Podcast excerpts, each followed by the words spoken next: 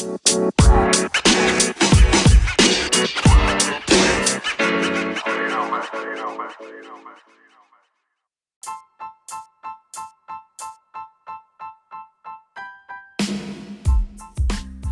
und herzlich willkommen, Freunde des Arbeitsrechts, zu meinem Podcast Einfach Recht.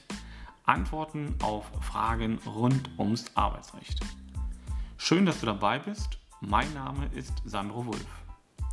Ich begrüße dich zu dieser Folge mit dem Titel Arbeitsrechtliche Sanktionen bei Verstößen gegen Corona-Schutzvorschriften.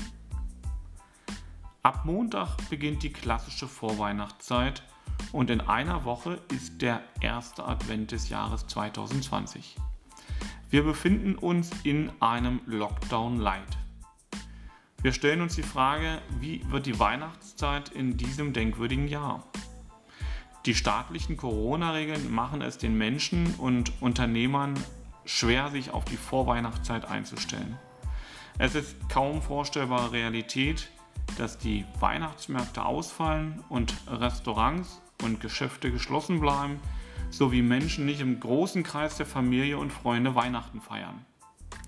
Um die Auswirkungen des Coronavirus für die Gesundheit so gering wie möglich zu halten, werden staatliche Schutzvorschriften erlassen. Oder eben auch unternehmerische Schutzvorschriften. Wie ist es dann arbeitsrechtlich zu beurteilen und welche Sanktionen drohen, wenn die Mitarbeiter und Arbeitnehmer eines Unternehmens diese Regel nicht einhalten? Das ist Thema dieser Folge. Ich wünsche dir ganz viel Spaß. Nicht alle Regeln, die aufgestellt werden, finden Gefallen. Das war so und wird und sollte meiner Meinung nach auch so bleiben. Das sage ich nicht nur als streitbarer Rechtsanwalt, das sage ich als überzeugter Demokrat und Freund offener Meinungsäußerung und damit verbundener sachlicher Diskussion. Bei aller Diskussion gilt es, die Meinung des oder der anderen zu achten. Das bedeutet für mich auch, dass ich, wenn ich mit meiner Meinung die Mehrheit nicht überzeugen konnte, so lange bestimmte Regeln beachte oder beachten muss, bis ich eventuell eine Mehrheit für meine Meinung gewinnen konnte. Ich kann, finde ich, immer versuchen, an Regeln mitzuwirken, aber bis dahin beachte ich bestehende Regeln, wenn diese notwendig sind und für das gemeinsame Zusammenleben auch erforderlich. Das ist ein Demokratieverständnis, auf dem die Ordnung Deutschlands und Europa aufbaut. Jetzt wird der eine oder andere sagen, ja, wieso holt der jetzt so weit aus bei diesem Thema? Weil dieses Grundverständnis wichtig ist, um den nachfolgenden realen und praktischen Fall zu verstehen, an dem ich die durchaus anspruchsvolle arbeitsrechtliche Sichtweise zum Thema Corona darstellen möchte. Praktischer Fall, der von mir jetzt geschildert wird und den ich später dann auch, nachdem ich ausgeführt habe, worauf man achten sollte, gerne praktisch lösen möchte. Ein Teilnehmer einer Demonstration gegen die Corona-Maßnahmen und zugleich Spieler des Basketball-Bundesligisten Telekom Basket Bonn der zugleich Nationalspieler ist, erhielt eine Kündigung. Was war passiert? Er hatte an einer Demonstration ohne ausreichende Schutzmaßnahmen teilgenommen und soll sich ansonsten auch wiederholt auf Social-Media-Kanälen ohne eingebotenen Mundschutz gezeigt haben. Für den Arbeitsrechter stellt sich jetzt die Frage, ob ein solches Verhalten arbeitsrechtlich sanktioniert werden darf oder bzw. muss. Welche Sanktionen stehen dem Arbeitgeber zur Verfügung, wenn er von solchen Verstößen erfährt und reagieren möchte? Grundsätzlich ist für die Beurteilung, ob und gegebenenfalls welche arbeitsrechtlichen Sanktionen bei einem Verstoß gegen Corona-Schutzvorschriften in Betracht kommen, entscheidend, welche Pflichten Arbeitnehmern obliegen, um sich und andere Arbeitnehmer vor einer Infektion mit dem Virus zu schützen. Ja, diese Pflichten ergeben sich so aus einem Zusammenspiel von vielen Vorschriften, sowohl aus dem Arbeitsvertrag äh, als auch öffentlich-rechtlichen Vorschriften. Und bei den Pflichten, die der Arbeitnehmer aus dem Arbeitsverhältnis zu erbringen hat, teilen wir im Arbeitsrecht immer in sogenannte Hauptleistungspflichten auf und in sogenannte Nebenleistungspflichten. Die Hauptleistungspflicht ist individuell nach dem arbeitsvertraglichen Regelungen leicht bestimmbar, jedenfalls meistens leicht bestimmbar. Es gibt Stellenbeschreibungen, ähm, es gibt äh, die Bezeichnung, als in welchem Beruf man tätig ist, dann kann man gucken, was steht in der Berufsausbildungsordnung und dann weiß ich, was ist da eigentlich grundsätzlich so Hauptleistungspflicht. Schwierig wird es in den Arbeitsverhältnissen meist bei den sogenannten Nebenleistungspflichten. Für das heutige Thema ist es wichtig zu verstehen, was die Rechtsprechung unter diesen Nebenleistungspflichten versteht. Im Paragraph 241 Absatz 2 Bürgerliches Gesetzbuch, ich kürze das immer mit BGB ab, ist das sogenannte Rücksichtnahmegebot geregelt. Ja, und wer ein eifriger Hörer meines Podcasts ist, wird bei dem Paragraphen 241 sofort hellhörig und wird sich an eine der letzten Folgen erinnern. Da habe ich nämlich diese Nebenleistungspflicht schon mal problematisiert, weil die durchaus wichtig ist. Das Bundesarbeitsgericht hat die sich aus diesem Paragraphen ergebene oder ergebenden wechselseitigen Recht und Pflichtenrecht geschwollen formuliert. Naja gut, wie es nun mal die Art des Bundesarbeitsgerichts ist. Und äh, in einem Urteil aus dem Jahr 2018 hat es Folgendes geschrieben. Jede Partei eines Arbeitsvertrages ist zur Rücksichtnahme auf Rechte, Rechtsgüter und Interessen ihres Vertragspartners verpflichtet. Der Arbeitnehmer hat seine Verpflichtungen aus dem Arbeitsverhältnis so zu erfüllen und die im Zusammenhang mit dem Arbeitsverhältnis stehenden Interessen des Arbeitgebers so zu wahren, wie dies von ihm unter Berücksichtigung seiner Stellung und Tätigkeit im Betrieb, seinen eigenen Interessen und Interessen der anderen Arbeitnehmer des Betriebes nach Treu und Glauben billigerweise verlangt werden kann. Boah, ja, wisst ihr jetzt, was das äh, Bundesarbeitsgericht damit meint? Hm, naja gut, was heißt das eigentlich nun für die Praxis? Brechen wir es mal runter. Der Arbeitnehmer hat Unfallverhütungs- und Arbeitssicherheitsvorschriften im Betrieb zu beachten. Ja, also speziell hier auch bei den Corona-Maßnahmen stellen wir mal darauf ab. Zu großen Teilen sind diese im Arbeitsschutzgesetz geregelt. Im Paragraph 15 Arbeitsschutzgesetz ist festgeschrieben, dass der Beschäftigte, also Mitarbeiter, nach seinen Möglichkeiten sowie nach Unterweisung und Weisung des Arbeitgebers für die Sicherheit und Gesundheit bei der Arbeit Sorge tragen muss. Das gilt jetzt nicht nur für die Eigensorge des Mitarbeiters, also für ihn selbst, sondern eben auch für die anderen Mitarbeiter. Welche konkreten Pflichten sich daraus ergeben, muss der Arbeitgeber durch die im 5 Arbeitsschutzgesetz vorgeschriebene Gefährdungsbeurteilung ermitteln und dann den Mitarbeitern deutlich machen. Die Gefährdungsbeurteilung ist ein umfangreiches Thema. Also äh, ja, das sollte jeder Unternehmer beherrschen, aber die Systematik dieser Gefährdungsbeurteilung ähm, ist so komplex und die findet sich auch in diesen Corona-Verordnungen immer wieder, ähm, aber sie lässt sich in einem Podcast unglaublich schwer darstellen.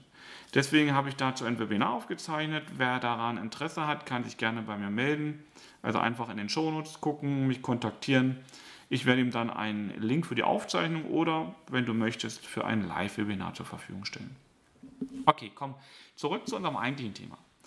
Also die wenigsten Arbeitgeber, aber auch die wenigsten Juristen wissen, dass im Rahmen dieser Corona-Maßnahmen bereits im April 2020 ein sogenannter SARS-CoV-Arbeitsschutzstandard, ich kürze es immer ab mit C-ASS, ja, wie auch immer du das dann aussprechen möchtest, erlassen wurde und ja, die Berufsgenossenschaften und Unfallkassen haben für einzelne Branchen das Ganze ergänzt. Und dann gab es im August 2020 noch die sogenannte SARS-CoV-2-Arbeitsschutzregel ähm, und die ist auch in Kraft getreten. Und beide sind zu beachten und haben enorme Auswirkungen. Ähm, diese Maßnahmen haben unter anderem den Zweck, dass Arbeitnehmer vor einer Ansteckung durch erkrankte Kollegen hinreichend geschützt werden sollen. Gemeinsam ist all diesen Rechtsgrundlagen die Verpflichtung für den Arbeitgeber. Der muss nämlich dafür Sorge tragen, dass ähm, die bestimmten vorbeugenden Maßnahmen von jedem im Unternehmen beachtet werden. Hierzu zählen also diese bekannten Mindestabstände von 1,5 Meter, die Handhygiene, sowie unter bestimmten Voraussetzungen das Tragen einer Mund-Nase-Bedeckung. Landläufig ist das Ganze dem Kürzel AHA-Regeln bekannt. Und an dieser Stelle muss der Arbeitgeber sein Weisungsrecht nach 106 Gewerbeordnung wahrnehmen. Das ist zwingend und ganz, ganz wichtig. Ähm, Der Arbeitgeber ist nämlich gezwungen, entsprechende Unterweisungen seiner Mitarbeiter vorzunehmen und dazu Aushänge zu fertigen. Eine Vielzahl von Arbeitsrechtern vertritt sogar die Meinung, dass Handzettel ausgereicht werden müssen. Ja, wenn ich an Handzettel denke, dann denke ich immer so an alte Filme, äh, wo Zeitungen verteilt wurden und wenn ganz bestimmte Dinge passiert sind, ganz besondere gravierende Sachen, dann wurden da auf der Straße Sonderausgabe Handzettel verteilt. Ähm, ich halte das für überzogen und im Übrigen auch nicht mehr so richtig ähm, der Zeit angemessene Informationen. Aber Entscheidend ist hier im Ergebnis lediglich, und dies gilt auch für alle anderen Belehrungen, dass der Arbeitgeber den Nachweis führen kann, dass er über die Maßnahmen, die er im Rahmen der Gefährdungsbeurteilung erarbeitet hat, die Mitarbeiter belehrt hat. In den Betrieben, in denen es einen Betriebsrat oder einen Personalrat gibt, ja, ähm, ja da muss man beachten, das bedarf überwiegend äh, zur zusätzlich, also zusätzlich um zur, um, zur Umsetzung dieser Gefahrdungsbeurteilung einer Betriebsvereinbarung, immer abgekürzt BV. Durch diese rechtliche Konstruktion werden zum Beispiel die sogenannten AHA-Regeln Gegenstand der arbeitsvertraglichen Verpflichtung. Das ist ganz wichtig, denn grundsätzlich sind ja diese AHA-Regeln ne, so äh, im öffentlichen Recht so vorgeschrieben als Verhaltensregeln und wie werden die in das Arbeitsverhältnis implementiert, eben genau durch den Prozess, den ich gerade beschrieben habe. Und werden die arbeitsvertraglichen Verpflichtungen verletzt, kann der Arbeitgeber Sanktionsmöglichkeiten wählen. Und jetzt drängen diese Vorgaben bei diesen Corona-Verordnungen in, in die Arbeitsverhältnisse rein, genau über dieses Einfallstor. So, und jetzt könnte der eine oder andere zu der Auffassung kommen, dass der Arbeitgeber ja die Sanktion frei wählen kann. Ja, also grundsätzlich, wenn ich Arbeitgeber berate, sage ich immer, äh, schau, dass du dir alle Sanktionsmöglichkeiten sicherst. Welche du tatsächlich dann wählst, kannst du immer noch frei entscheiden. Du bist nicht gezwungen, die eine oder andere Maßnahme zu nehmen. Das ist aber in diesem konkreten Fall dieser Corona-Geschichte und der Verletzung der Corona-Vorgaben im Arbeitsverhältnis anders. Und wieso das so anders ist, das will ich euch ähm, versuchen plastisch darzustellen. Denn aufgrund von Besonderheiten des Arbeitsschutzes ist ein Arbeitgeber in diesem, ja, diesem Corona-Fall nicht frei, sondern muss Nachfolgendes beachten. Verstößt ein Arbeitnehmer gegen Arbeitsschutzvorschriften, kann ein Arbeitgeber verpflichtet sein, gegen diese Arbeitnehmer oder diesen Arbeitnehmer rechtlich vorzugehen. Dies ist ein erheblicher Unterschied zu reinen Pflichtverletzungen in der Beziehung zwischen Arbeitnehmer und Arbeitgeber, zum Beispiel aus dem Arbeitsvertrag, ja, ähm, weil da steht sie dem Arbeitgeber ja grundsätzlich frei. Bei Verstößen gegen Arbeitsschutzvorschriften sind dies keine Regeln, die der Arbeitgeber und der Arbeitnehmer vereinbart haben, sondern die wirken durch gesetzgeberische Vorgaben in das Arbeitsverhältnis hinein, ganz unabhängig von dem, was Arbeitgeber und Arbeitnehmer möchten. Der Arbeitgeber hat alle Maßnahmen zu ergreifen, um insbesondere auch den Schutz vor einer Ansteckung durch erkrankte Arbeitnehmer zu verhindern. Diese Verpflichtung, ja, das steht jetzt in Verbindung mit den Paragraphen 618 und 619 Bürgerliches Gesetzbuch, ähm, ist, äh, so sagen wir Juristen immer dazu, nicht abdingbar. Das heißt, sie ist zwingend zu beachten und kann nicht vertraglich oder in anderer Form ausgeschlossen werden. Diese grundsätzlichen Verpflichtungen und Schutzpflichten aus dem Paragraphen 618 BGB werden nun während dieser Corona-Pandemie von den bereits von mir erwähnten besonderen Regelungen aus April und August des Jahres, also den sogenannten CASS und CASR-Regeln, ergänzt. Dies zu erwähnen ist mir deswegen wichtig, weil es auch Arbeitgeber gibt, die eine oder andere staatliche angeordnete Corona-Maßnahme für überzogen halten. Der Arbeitgeber ist jedoch nicht frei in seinem Unternehmen darüber zu befinden, ob er solche Maßnahmen anwendet, wenn er dadurch seine Schutzpflicht als Arbeitgeber verletzen würde. Gleiches gilt für pflichtwidriges Handeln der Arbeitnehmer, insoweit er das bei den Arbeitgebern wahrnimmt und dieses Verhalten einfach billigt. Er darf es also nicht billigen. Wegschauen kann hier für den Arbeitgeber und das Unternehmen sehr, sehr teuer werden. In der rechtlichen Konsequenz bedeutet das, dass der Arbeitgeber auch bei einem Verstoß seines Mitarbeiters gegen Corona-Schutzvorschriften die im Einzelfall geeigneten erforderlichen und angemessenen Maßnahmen zur Unterbindung, Unterbindung künftiger Verstöße zu ergreifen hat. Hier gilt zwar auch wie so häufig das Verhältnismäßigkeitsprinzip, aber äh, wichtig ist mir, der Arbeitgeber muss Maßnahmen ergreifen, die ihm möglich und zumutbar sind. Er muss also keine unmöglichen und unzumutbaren Maßnahmen ergreifen, äh, insbesondere wenn diese einer rechtlichen Überprüfung durch die Gerichte nicht standhalten würden. Hier kommt von mir nochmal das eingangs von mir benannte Grundverständnis der Demokratie zum Tragen. Also es wird kein blinder Gehorsam verlangt, sondern eine sachliche Diskussion und Meinungsaustausch ist möglich, der durch die Gerichte aber überprüft werden kann. Ja, und sind mehrere Sanktionsinstrumente gleich, gleichermaßen geeignet, hat der Arbeitgeber einen Spielraum. Für die Wahl des richtigen Sanktionsinstruments wird der Arbeitgeber aber immer auch darauf achten müssen, welche Haftung ihn selbst trifft bzw. treffen könnte, wenn er gegen Corona-Schutzvorschriften verstößt. Ja, jetzt denkt der Arbeitgeber, okay, nö, ich sehe das alles nicht so, weit, so, so, so wild, ich gebe dem einen weiten Spielraum, ich nehme da laxe Regeln, ähm, aber wie fällt das jetzt auf den Arbeitgeber zurück, wenn er das bei den Arbeitnehmern so durchgehen lässt?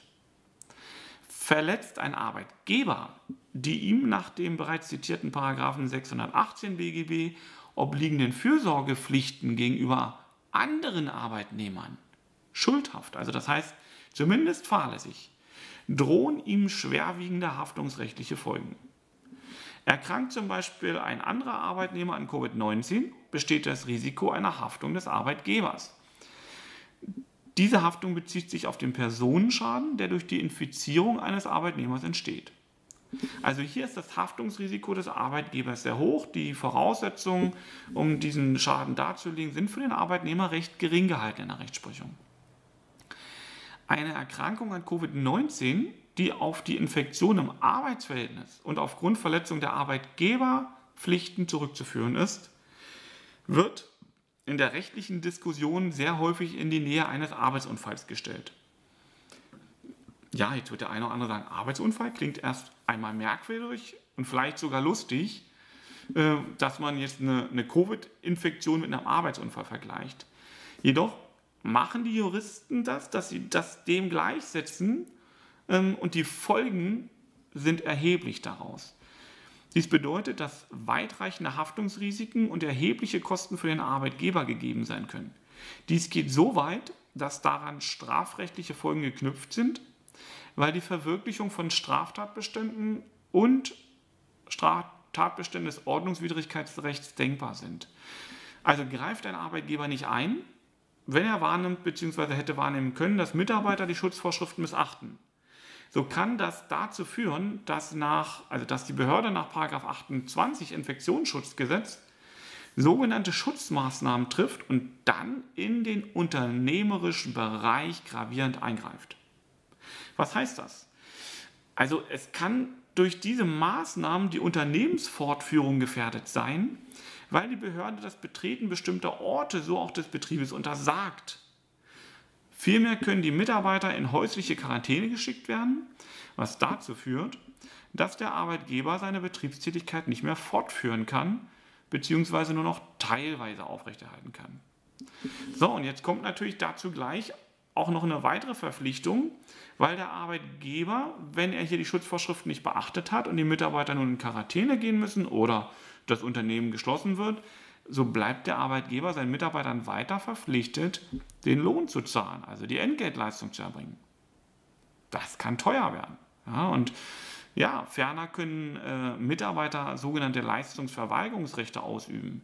Sie müssten dann nicht mehr zur Arbeit kommen und könnten dennoch ihr Arbeitsentgelt verlangen. Hm, das ist dann der Fall, wenn nachgewiesen ist oder die Arbeitnehmer begründet die Auffassung vertreten können, dass der Arbeitgeber den obliegenden Schutzverpflichtungen nicht nachkommt. Ich denke, hier wird recht deutlich, welchem hohen Risiko das Unternehmen und somit der Arbeitgeber ausgesetzt ist, wenn er wegschaut.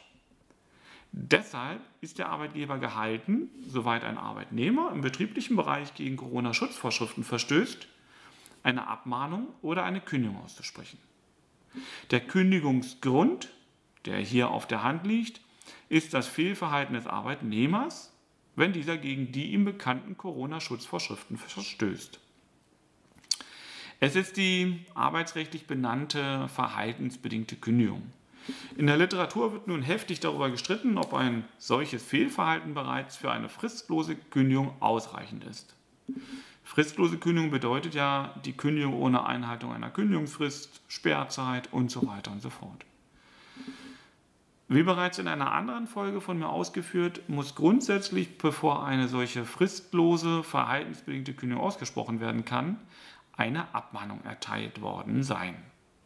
Es muss dem Arbeitgeber unzumutbar sein, das Arbeitsverhältnis überhaupt fortzusetzen und außerdem muss es ihm unzumutbar sein, die Kündigungsfrist einzuhalten.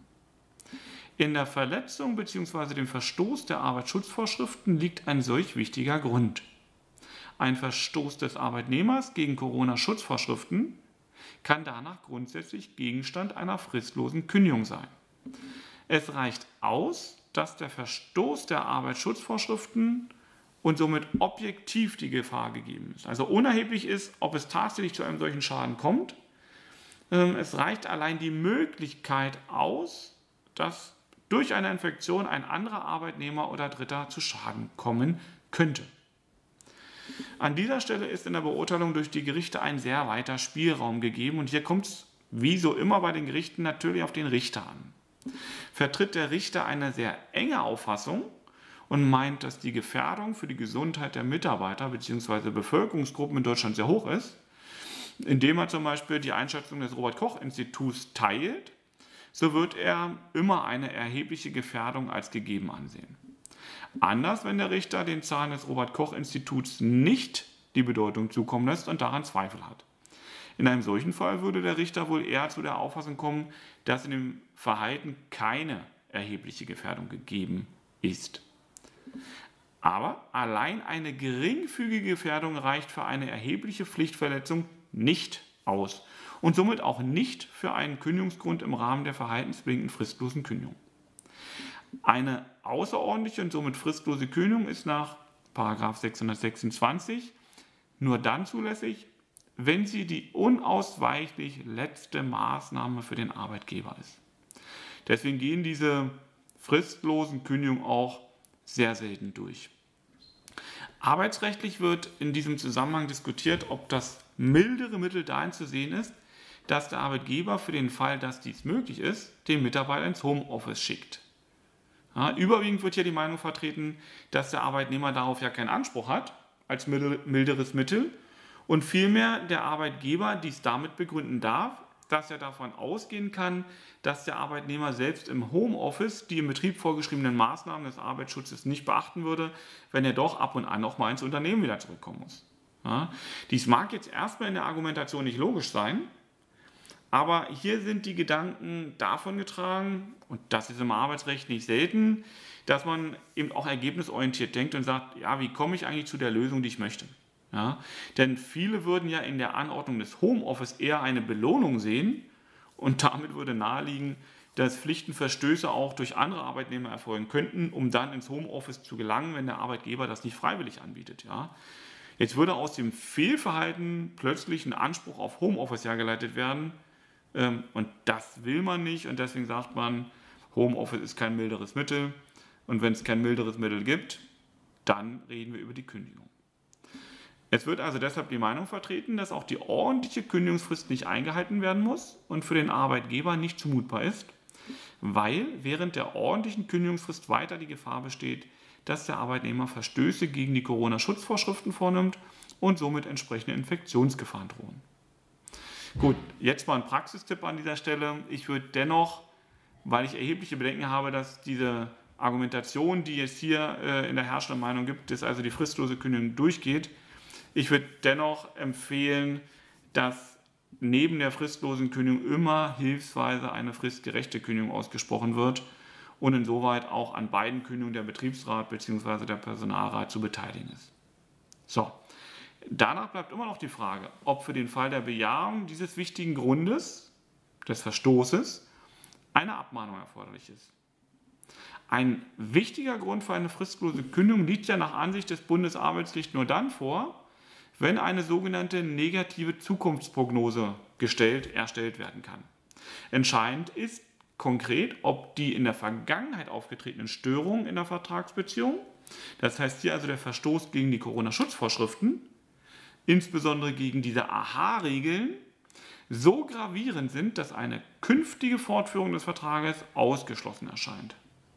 Hm, das ist in der Natur nicht ganz einfach, denn eine derartige Zukunftsprognose muss sowohl bei einer fristlosen Kündigung als auch bei einer fristgerechten Kündigung angenommen werden können.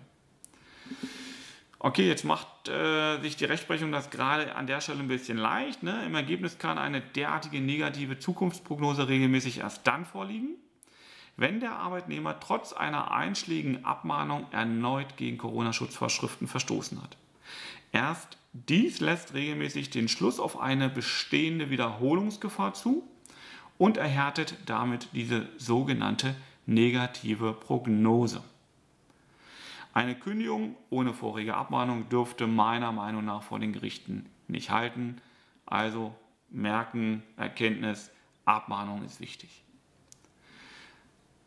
Vielmehr ist dem Arbeitgeber aber auch unter Anwendung der allgemeinen Grundsätze auch in diesem konkreten Fall zuzumuten, den Arbeitnehmer mit der Abmahnung also eine Chance zu geben, sich in Zukunft vertragstreu zu verhalten und damit auch Arbeitnehmer nicht mehr zu gefährden. Ja. Erst bei einem solchen erneuten Verstoß, also nachdem die Abmahnung zugestellt worden ist, kann erfolgreich eine verhaltensbedingte Kündigung gegenüber dem Mitarbeiter ausgesprochen werden. Also sprich, man sagt, du hast ja nichts gelernt. Nur in ganz engen Ausnahmen dürfte ohne diese Abmahnung eine Kündigung des Mitarbeiters wegen des Verstoßes gegen Corona-Schutzvorschriften zulässig sein. Dies ist, meine ich, nur dann der Fall, wenn der Arbeitnehmer bei der Prognose Anlass dafür gegeben hat, dass er auch diese letzte Chance, die mit der Abmahnung ihm gegeben wird, nicht nutzen wird. Und ähm, das von einem erneuten Pflichtenverstoß schon ausgegangen werden kann. Praktisch wäre das immer dann der Fall, wenn der Arbeitnehmer vorsätzlich und bewusst gegen Corona-Vorschriften verstößt. Ja, jetzt nehmen wir ein Beispiel. Ähm, er hustet oder niest die Kollegen an und bringt zum Ausdruck, dass er entweder eine Infektion erreichen möchte oder dass ihm das völlig egal ist. Bei all diesen Verstößen ja, wäre dann sicherlich ohne eine Abmahnung eine Kündigung möglich. Okay. Was ganz wichtig ist, bei all den Verstößen, die ich bisher diskutiert habe hinsichtlich der Kündigung, ist immer darauf abgestellt worden, dass das Fehlverhalten bei Ausübung der Arbeitsleistung und somit innerbetrieblich erfolgt ist. Ja, und unser Eingangsfall, der Basketballspieler, hat ja das nicht während der Arbeit, ja, Basketballspieler, meint man ist auch Arbeit, der hat auch Arbeitsverhältnisse, also nicht während der Arbeit gemacht, sondern er hat es ja in seiner Freizeit gemacht. Danach stellt sich die Frage, ob es solche Sanktionsmöglichkeiten auch bei außerbetrieblichen Verstößen gegen Corona-Schutzvorschriften gibt oder ob das notwendig ist. Grundsätzlich begründet ein Arbeitsvertrag regelmäßig nur Rechte und Pflichten innerhalb des Arbeitsverhältnisses. In der Gestaltung seines Privatlebens ist ein Arbeitnehmer regelmäßig frei. Also Vorgänge im Privatbereich kommen deshalb nur dann als Kündigungsgrund in Betracht, wenn sie das Arbeitsverhältnis ganz konkret beeinträchtigen. Ja. Durch ein rechtswidriges, außerdienstliches Verhalten des Arbeitnehmers werden berechtigte Interessen des Arbeitgebers beeinträchtigt, wenn es negative Auswirkungen auf den Betrieb oder einen Bezug zum Arbeitsverhältnis hat und dadurch berechtigte Interessen des Arbeitgebers oder anderer Arbeitnehmer verletzt werden. Das ist zum Beispiel dann der Fall, wenn der Mitarbeiter in einer leitenden Position im Betrieb ist. Ja? Lass mich diesen allgemeinen Grundsatz an einem praktischen Beispiel erklären. Wenn das Verhalten des Arbeitnehmers geeignet ist, die Gefahr einer Infektion anderer Mitarbeiter zu erhöhen, kann dieses außerbetriebliche Verhalten des Arbeitnehmers grundsätzlich geeignet sein für eine Kündigung. Hier geht es wieder um die bereits angesprochene Rücksichtnahmepflicht als Nebenpflicht. Die Verletzung dieser Rücksichtnahmepflicht kann umso schwerer wiegen, wie der Arbeitnehmer aufgrund seiner beruflichen Tätigkeit in besonderem Maße geradezu verpflichtet ist, das Vertrauen Außenstehender in die von ihm zu erbringende Arbeitsleistung und seine korrekte Aufgabenerledigung gegenüber dem Arbeitgeber zu rechtfertigen. Also das heißt, wenn der Arbeitnehmer in leitender Position ist, zum Beispiel Personalleiter, HR, ja, ähm, und zugleich nach dem jeweiligen Landesrecht eine Ordnungswidrigkeit im Sinne dieser Infektionsschutzgesetze begeht, ähm, dann ist auch diese außerbetriebliche Pflichtverletzung eine Pflichtverletzung, die eine Kündigung nach sich ziehen kann oder vielmehr auch vielleicht durch den Arbeitgeber nach sich ziehen muss. Eine solche Pflichtverletzung liegt vor, wenn ein Arbeitnehmer in seiner Freizeit entgegen den Corona-Schutzverordnungen an einer Zusammenkunft oder Ansammlung im öffentlichen Raum beteiligt ist und keine Mund-Nase-Bedeckung trägt. Gleiches gilt, wenn der Arbeitnehmer nachweisbar mit dem Ziel einer Infizierung an sogenannten Corona-Partys teilnimmt. Eine vorherige vergebliche Abmahnung kann auch insoweit dann ausnahmsweise entbehrlich sein, wenn der Arbeitnehmer zu erkennen gibt, dass er sich auch zukünftig an eine entsprechende Regelung nicht halten wird, weil er zum Beispiel die Pandemie leugnet. Und jetzt werden viele sagen, ja, Meinungsfreiheit und das geht doch nicht. Ähm, aber auf die Meinungsfreiheit kann sich ein Arbeitnehmer insoweit nicht berufen. Und jetzt kommt eine ganz klare Differenzierung. Meinungsfreiheit bedeutet ja nicht Handlungsfreiheit. Insbesondere dann nicht, wenn die Handlung oder Unterlassung dazu führen, dass andere Arbeitnehmer einem erhöhten Infektionsrisiko ausgesetzt sind. Denn du kannst die Meinung auch in anderer Form erklären und deine Meinungsfreiheit ausleben, ohne dass du andere einem erhöhten Infektionsrisiko aussetzt. Okay, das klare, blanke Theorie mit praktischen Beispielen. Lass mich auf unseren konkreten eingangs gestellten Fall mit dem Basketballspieler zurückkommen. Also der Basketball-Nationalspieler hat sich an Demonstrationen ohne ausreichende Schutzmaßnahmen beteiligt und auf seinem so oder seinen Social Media Kanälen ohne gebotenen Mundschutz in bestimmten Situationen gezeigt. Als erstes denke ich, kann man erstmal festhalten, dass dieses vermeintliche Fehlverhalten nicht während der Ausübung seiner Dienste erfolgt ist, also das, was er im Rahmen seines Arbeitsverhältnisses zu erbringen hätte. Ja, das ist auch regelmäßig die Teilnahme am Training und am Spielbetrieb und sein damit verbundenes Verhalten. So, das hier dem Spieler vorgeworfene Fehlverhalten erfolgte also außerhalb des Dienstverhältnisses in seiner Freizeit. Indem er jetzt ohne diese Aha-Regeln, Sicherheitsabstände und Mundschutz an den Demonstrationen teilgenommen hat, besteht eine erhöhte Infektionsgefahr auch für seine Spielerkollegen und damit seine Arbeitnehmer, wenn er infiziert ist. Ja, muss er ja nicht merken, kann ja trotzdem andere infizieren und darin liegt ein Pflichtenverstoß, den der Arbeitgeber sanktionieren kann und, wie schon beschrieben, auch muss denn er muss die anderen Mitarbeiter schützen. Dennoch dürfte eine Kündigung nicht zulässig sein, weil der Spieler nicht gegenüber anderen Mitarbeitern in leitender Position war. Ja, so nach den Kriterien der Rechtsprechung. Gut, jetzt sagt der eine oder andere und argumentiert damit, dass ein Nationalspieler aber eine erhöhte Vorbildwirkung hat und deshalb ein anderer Maßstab gilt, also gleich einem Vorgesetzten, einem, der in der oberen Hierarchie ist und das lässt eine andere Beurteilung zu. Und ähm, ja, dann darf man schon sanktionieren. Ich persönlich vertrete die Auffassung, dass eben sehr streng zwischen dem Verhalten des Mitarbeiters bei der Erfüllung arbeitsvertraglicher Pflichten und seinem Verhalten in seiner Freizeit getrennt werden muss. Nur in sehr engen Ausnahmen darf also ein Fehlverhalten aus der Freizeit für eine arbeitsrechtliche Sanktion, insbesondere die der Kündigung, herangezogen werden. So, und jetzt haben wir eine ganz besondere Situation, denn diese Corona-Regeln äh, stellen ja Schutzvorschriften des Arbeitgebers gegenüber seinen Mitarbeitern und der Aufrechterhaltung des Betriebsablaufs des Unternehmens auf und die sind geboten. Und würden sie in dem konkreten Fall nicht mit einer Aussprache, einer Abmahnung äh, geahndet werden, dann würde das weitreichende Folgen haben. Ja, und man, ich habe jetzt die Abmahnung schon benannt. Ich meine, Kündigung wäre für mich nicht das geeignete Mittel, wenn ich andere Umstände dazutreten, sondern hier würde ich aber dennoch, auch wenn es außerdienstlich ist, mit einer Abmahnung reagieren. So, dem Mitarbeiter wird mit einer solchen Abmahnung ja nicht untersagt, seine Meinung zu äußern und zu vertreten. Das kann er über die sozialen Netze und andere Kommunikationswege weiter realisieren. Ich bin mir bewusst, dass das Thema Corona für viele ein Reizthema ist und dass es viele unterschiedliche Auffassungen dazu gibt. Daraus ergeben sich auch viele unterschiedliche Ansatzpunkte bei Diskussionen arbeits- bzw. rechtlicher Probleme im Allgemeinen. Ich möchte dich deshalb ermuntern, mit mir über dieses Thema zu diskutieren.